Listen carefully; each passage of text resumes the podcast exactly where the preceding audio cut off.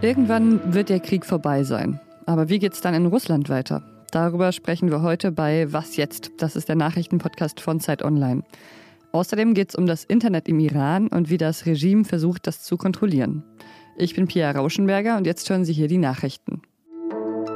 Ich bin Lisa Pausch. Guten Morgen. In mehreren deutschen Städten gibt es heute zeitgleich Demonstrationen gegen die grassierende Inflation und steigende Energiepreise. In Hamburg veranstalten der Deutsche Gewerkschaftsbund und das Mieterinnenbündnis Hamburg Kundgebungen für einen Miet- und Energiepreisdeckel. In Berlin läuft eine Demonstration der AfD unter dem Motto Energiesicherheit und Schutz vor Inflation, unser Land zuerst. Um Verbraucherinnen und Unternehmen zu unterstützen, hat die Ampelkoalition gestern einen Abwehrschirm von 200 Milliarden Euro auf den Weg gebracht, mit dem auch eine Gaspreisbremse finanziert werden soll. Zu der Umsetzung bereit heute und morgen eine Expertenkommission von Wissenschaftlerinnen sowie Wirtschafts- und Verbrauchervertretern. Ergebnisse sollen am Montag vorliegen.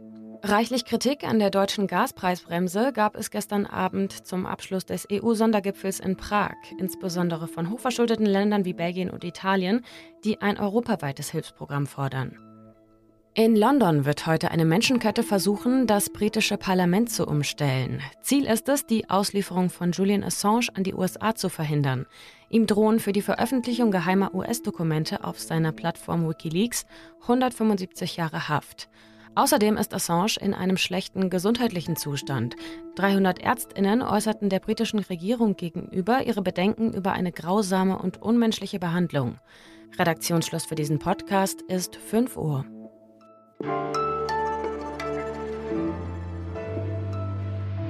Der russische Präsident Wladimir Putin hat gestern seinen 70. Geburtstag gefeiert. Es ist ein runder Geburtstag mit vielen selbstgeschaffenen Problemen. Kritische Stimmen werden in Russland laut, die nukleare Apokalypse droht. In seinem 70. Lebensjahr hat ihn das Glück verlassen, schreibt Michael Thumann, unser Russland-Korrespondent. Hallo Michael. Hallo Pia. US-Präsident Joe Biden hat diese Woche vom Risiko einer Apokalypse gesprochen. Gibt es eigentlich auch in Russland Menschen, die Furcht vor so einer nuklearen Eskalation haben? Oder wie gehen die Menschen dort damit um? Ja, es gibt hier viele Menschen, die Angst vor einer nuklearen Eskalation haben. Im russischen Fernsehen allerdings äh, wird weiter so getan, als äh, könnte Russland so einen Nuklearkrieg womöglich sogar gewinnen. Und man hat hier ja auch schon Atompilze in Animationen über London und New York gezeigt. Äh, da wird also rumgeprotzt mit Selbstbewusstsein, aber eigentlich haben die Leute Angst, genauso wie im Westen. Es gibt sogar auch teils recht unverblümte Kritik am Kreml. Es gab zum Beispiel einen Beamten in einer von Russland besetzten Region der Ukraine, der vorgeschlagen hat, Russlands Verteidigungsminister solle sich wegen des Versagens seiner Armee erschießen. Könnte diese Kritik an, am Kreml und somit ja auch an Putin ihm ernsthaft zu schaffen machen? Man muss genau hingucken, gegen wen die Kritik sich richtet. Ähm, du hast schon ganz richtig gesagt, das ging gegen den Verteidigungsminister Shoigu. Und Shoigu ist jetzt so eine Art Blitzableiter. Äh, gegen den ähm, kann man jetzt im russischen Staatsfernsehen und in den russischen Provinzen und in den besetzten Gebieten ordentlich koffern und ähm, dabei wird implizit gesagt, ähm, der Führer weiß von nichts und ähm, äh, Putin wird hinters Licht geführt und ihm werden nicht die richtigen Zahlen geliefert. Das heißt also, Putin ist nicht schuld. Und ähm, diese ganze Kritik zielt letztendlich darauf, die offensichtlichen Missstände in der russischen Armee, der Armeeführung und dem Verteidigungsminister anzulasten und Putin, der aber die ganze Sache angezettelt hat und den Krieg angefangen hat, ungefährdet rauskommen zu lassen sollte jetzt diese Kritik noch lauter werden, sollte vielleicht Russland den Krieg äh, verlieren, wie kann es denn dann äh, weitergehen mit Russland? Es gibt ja äh, verschiedene Stimmen, die fordern, dass sich das System komplett ändern müsste, damit so eine Eskalation nicht nochmal passiert. Zum Beispiel äh, der Oppositionelle Alexei Nawalny sagt, Russland äh, müsse eine parlamentarische Republik werden. Hältst du das für realistisch? Ja, fangen wir mal an mit diesem Traum von Alexei Nawalny. Äh, die Parlamentarische Republik ist ein System, das halt aus sich heraus viel weniger autoritär ist als die russischen Staatsstrukturen heute. Und es wäre wahrscheinlich auch, und deshalb hat Nawalny das auch vorgeschlagen, für, für Russland ein Weg, den dieses Land gehen sollte, wie ich finde, um sich selbst zu entgiften und zu befreien von diesem autoritären Joch. Ich halte aber, wenn wir jetzt auf die realistischen äh, Szenarien der näheren Zukunft schauen, ein autoritäres System, egal ob mit Putin an der Macht oder ohne Putin an der Macht, ich halte so ein autoritäres System für wesentlich wahrscheinlicher.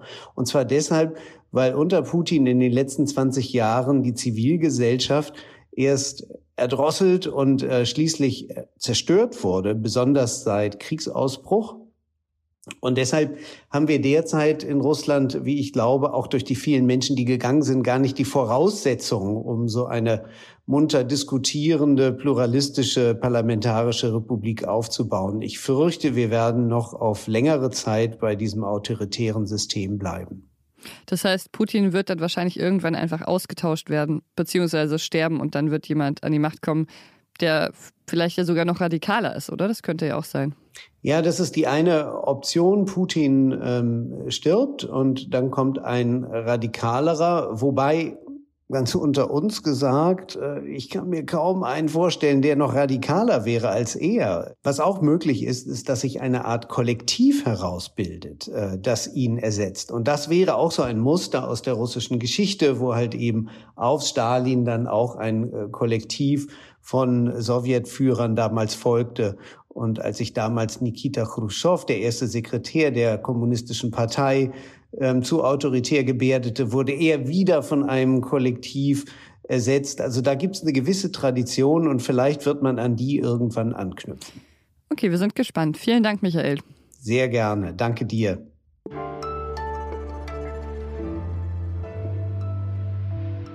Alles außer Putzen. Ja, fürs Wochenende möchte ich Ihnen dieses Mal einen Podcast empfehlen, den ich gerade immer zum Einschlafen höre und den ich ziemlich herbstlich finde.